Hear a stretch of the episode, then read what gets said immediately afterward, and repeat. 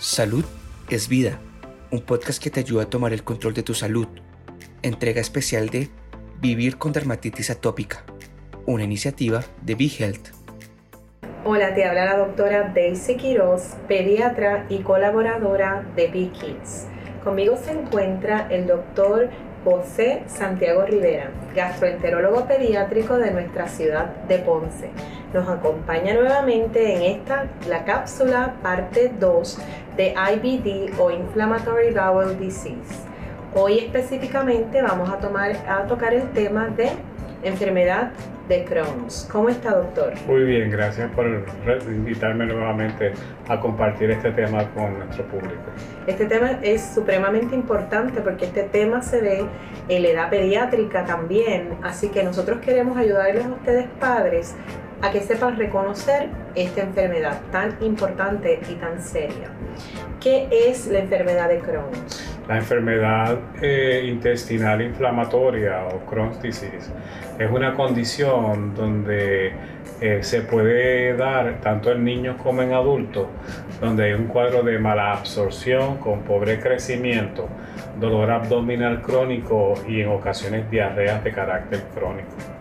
Es una condición que ha ido en incremento en los últimos años y es de gran reto, no tan solo para los gastroenterólogos, sino también para los pediatras en el proceso de desarrollo y nutrición de nuestros pacientes.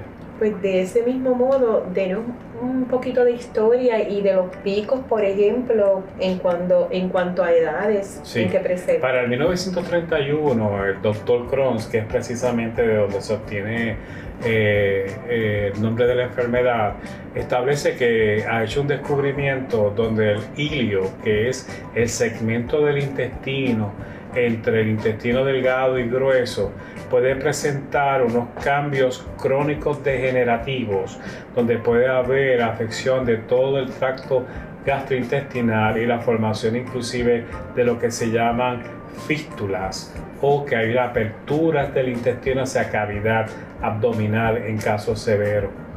La enfermedad de por sí eh, se puede ver desde el área de la boca, esófago es raro, estómago, intestino delgado e ilio y colon por igual. O sea que desde la boca hasta el ano puede presentarte esta enfermedad donde la manifestación principal va a ser dolor abdominal crónico postpandrial, malnutrición, diarreas de carácter crónico.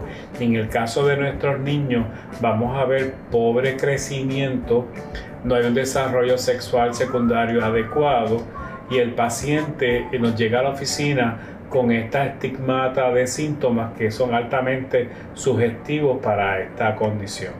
Entonces, pues, eh, recapitulando esta parte de los signos o síntomas, ¿verdad? Eh, tenemos este nene que puede presentar desde simplemente un nene que nos acaba de decir que se quede pequeño en las curvas de crecimiento, por eso los pediatras siempre estamos, ¿verdad?, midiendo a los niños y, y ploteándolos, ¿verdad?, en las curvas de crecimiento, eh, sin dolor, y hasta niños pues que si tengan la característica de dolor abdominal, de estas diarreas, etcétera, que malabsorban. Eh, y también estuvimos hablando ahorita de que también podían, además de algunas manifestaciones verdad extraintestinales, podían presentar con eh, problemas, eh, características en el ano. Sí, esta enfermedad, como lo acabo de decir, desde la boca hasta el ano, y estos pacientes desarrollan lo que llaman un perianal tag, que es como una tetillita de carne e inclusive en condiciones severas pueden presentar un pequeño huequito lateralmente al recto que puede sugerir la posibilidad de absceso que es parte de la enfermedad. Cuando uno hace los estudios microscópicos del tracto digestivo, lo importante de esto es conseguir una célula que se llaman granulomas, que es precisamente las características más importantes de la enfermedad de Crohn. En cuanto a las presentaciones clínicas, eh, para que se, sepa, la prevalencia aproximadamente es de 3.3 por 100.000 habitantes en Norteamérica. En países subdesarrollados, eh, realmente no hay tanta evidencia de esto, pero sí se ve en países de, desarrollo tecnológico, ¿verdad? Eh, eso a veces nos hace pensar sobre la sociedad de higiene que mientras más higiene hay, más existen los trastornos autoinmunes como este, que eh, estamos viendo en un país donde el paciente no está expuesto a infectarse de nada y desarrolla eh, donde los soldaditos atacan a sus propios soldaditos del sistema digestivo. Eh, en cuanto a la prevalencia por sexo, en niños particularmente, vemos esta enfermedad eh, usualmente eh, en varones. Y en cuanto a la adultez, el otro pico, ¿verdad? Hay dos picos que vendría siendo de 20 a 30 años y el otro pico vendría siendo de 60 a 80 años y puede presentar de igual manera manifestaciones extra gastrointestinales como lo que son la uveitis, que son lesiones en el área lateral de la esclera, donde hay un enrojecimiento. Pueden tener ulceritas en la boca, o lo que llaman los canker sores, pueden tener lesiones en piel que se llama eritema nodoso, que no es únicamente de Crohn porque se ve en otros trastornos de carácter autoinmune.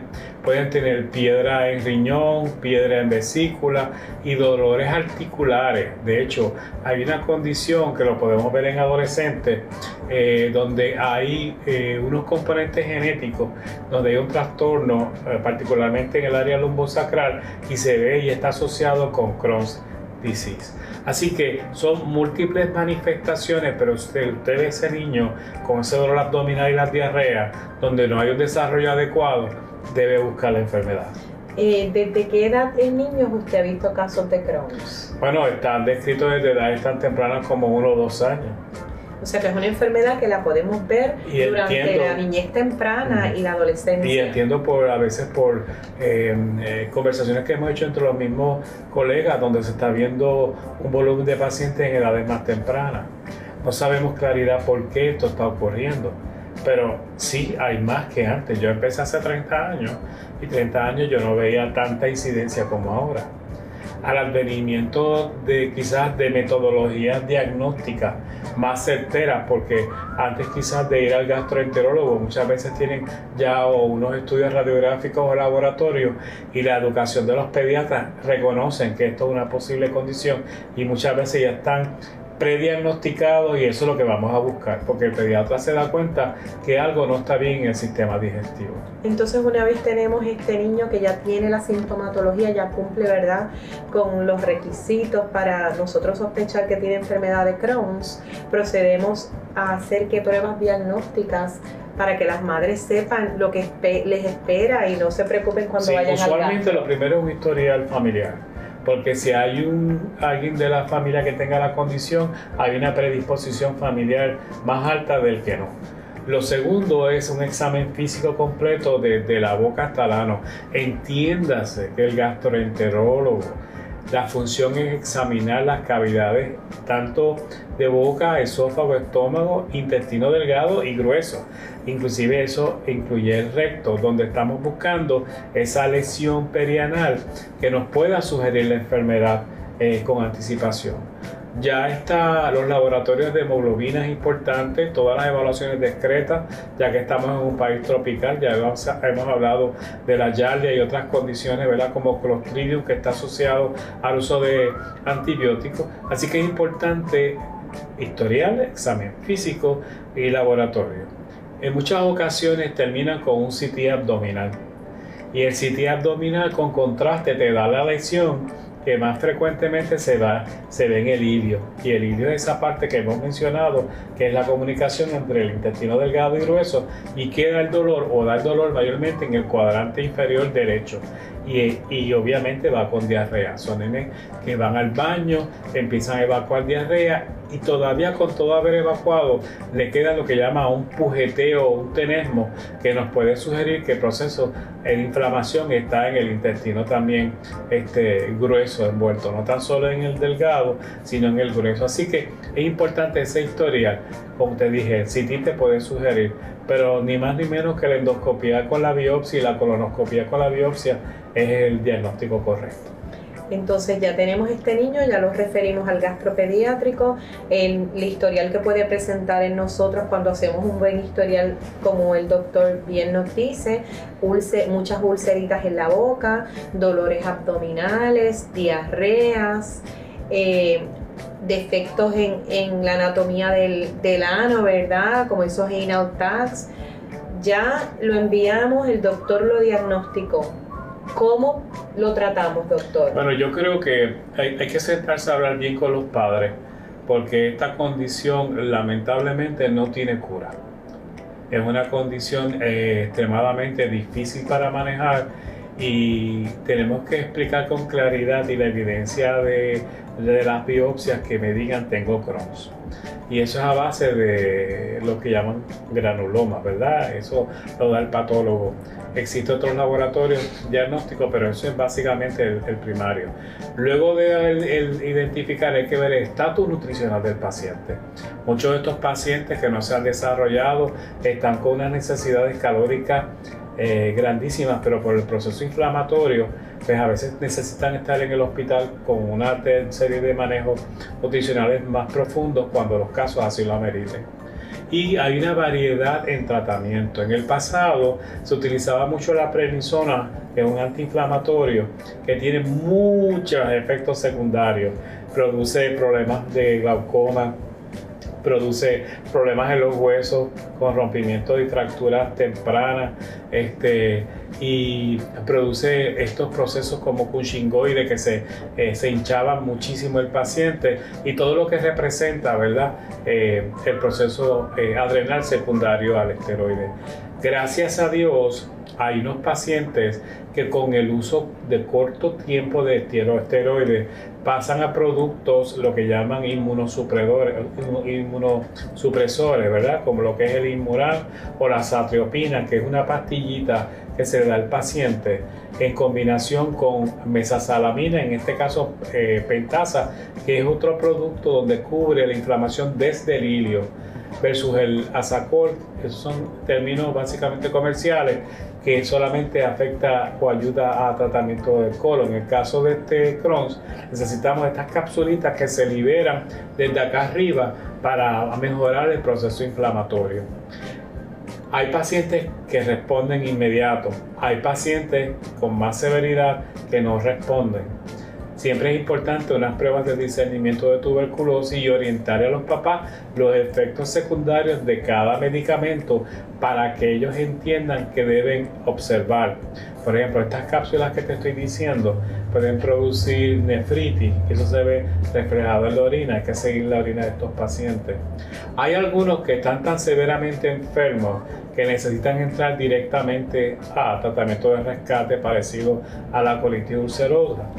En esos casos pues se divide las clasificaciones, pero en pacientes pediátricos tenemos la posibilidad de varias alternativas disponibles de biológicos que se dan con dosis terapéuticas y dosis de mantenimiento a través de 12 a 18 meses de acuerdo a cada caso. Y en condiciones severas he conocido niños que han crecido con estos productos bajo supervisión médica y que han, se ha habido muy buena respuesta con muy pocas complicaciones. La complicación mayor de la enfermedad de Crohn es enfermedad perianal. Esa es la que da más dolor de cabeza porque se crean unas fístulas y abscesos en el recto que muchas veces tienen que pasar estos adolescentes bajo las manos del cirujano o que el área del ilio se vaya complicando y no responda a los tratamientos y necesiten resección de varias, de varias porciones del intestino. Así que es una condición difícil para manejar. Hay un aumento de incidencia y no sabemos claramente por qué pero lo positivo de todo lo difícil es el advenimiento de estos medicamentos noveles nuevos que apenas llevan un año, seis meses y los están, que inicialmente los tratan en adultos, luego FDA da unas aprobaciones dentro de ciertas edades pediátricas y dentro de esa alternativa hay mejores alternativas que hace 30 años. Exactamente. Y esto, ¿verdad?, redunda en el hecho de que los padres deben siempre cumplir con sus visitas pediátricas. Los niños se llevan al pediatra a los 2, 4, 6, 9, 12 meses y luego se van a llevar cada 6 meses. Y esto es importante porque si nosotros notamos un estancamiento, por ejemplo, en la curva de crecimiento, nosotros tenemos que proceder a pensar pues, en problemas gastroenterológicos, endocrinológicos, etcétera.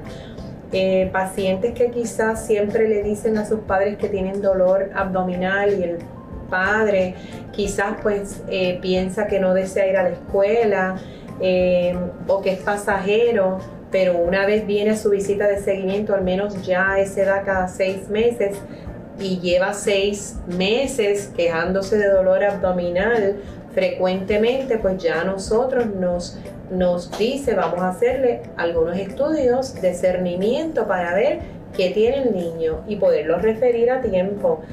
Eh, ¿Qué recomendaciones le podemos dar a nuestros padres? Yo creo que dentro de la sombrilla de esta enfermedad es importante identificar situaciones de necesidad inmediata de evaluación. ¿Cuáles son? Pérdida de peso, dolor abdominal crónico, come y va al baño. Y empieza otra dinámica como ausentismo escolar, depresión, cansancio persistente por su anemia. Así que son, porque muchas veces a veces estos papás piensan que el dolor abdominal son changuerías y realmente no lo son. Así que es identificar esa mala absorción real orgánica del paciente versus el paciente que está ansioso, que tiene dolor abdominal y diarrea, que eso es irritable bowel syndrome, que no tiene que ver nada con esto, que es saludable, que se mantiene en buen peso, que está muy ansioso, que come y le da diarrea, versus el paciente de mala absorción. Reconocer lo que es la palabra mala absorción es inhabilidad de poder absorber los nutrientes con la efectividad adecuada de crecimiento y ganancia de peso. Así, si tú tienes un nene donde la situación de crecimiento está envuelto, donde el paciente está afectado físicamente y hay evidencia de posibles lesiones como las manifestaciones que dije anteriormente, debes considerar ir a un especialista para una evaluación inmediata. Excelente, doctor. Eh, esto, este tema es sumamente importante. Ya vemos que se están diagnosticando cada vez más niños con la condición. Le damos gracias al doctor José Santiago Rivera por siempre decir presente en estas cápsulas pediátricas que son para ayudarlos a ustedes, ¿verdad? A aprender un poquito más de condiciones importantes y reales. ¿Dónde podemos conseguirlo, doctor? Estamos ubicados en el Hospital San Lucas, oficina 620, 787-842-4883 a sus órdenes. Saben que el doctor es obviamente, ¿verdad?, un gastroenterólogo pediátrico que evalúa y también hace procesos o procedimientos diagnósticos también, como endoscopías, colonoscopías, eh, eh, biopsias, etcétera. Así que tenemos, ¿verdad?, el placer y el honor de poder siempre contar con él. Mientras nos despedimos y será hasta la próxima cápsula. Gracias. ¿Te gustó el contenido? Recuerda que puedes seguirnos en tus redes sociales favoritas. Búscanos como BeHealthPR y no te pierdas nuestras actualizaciones.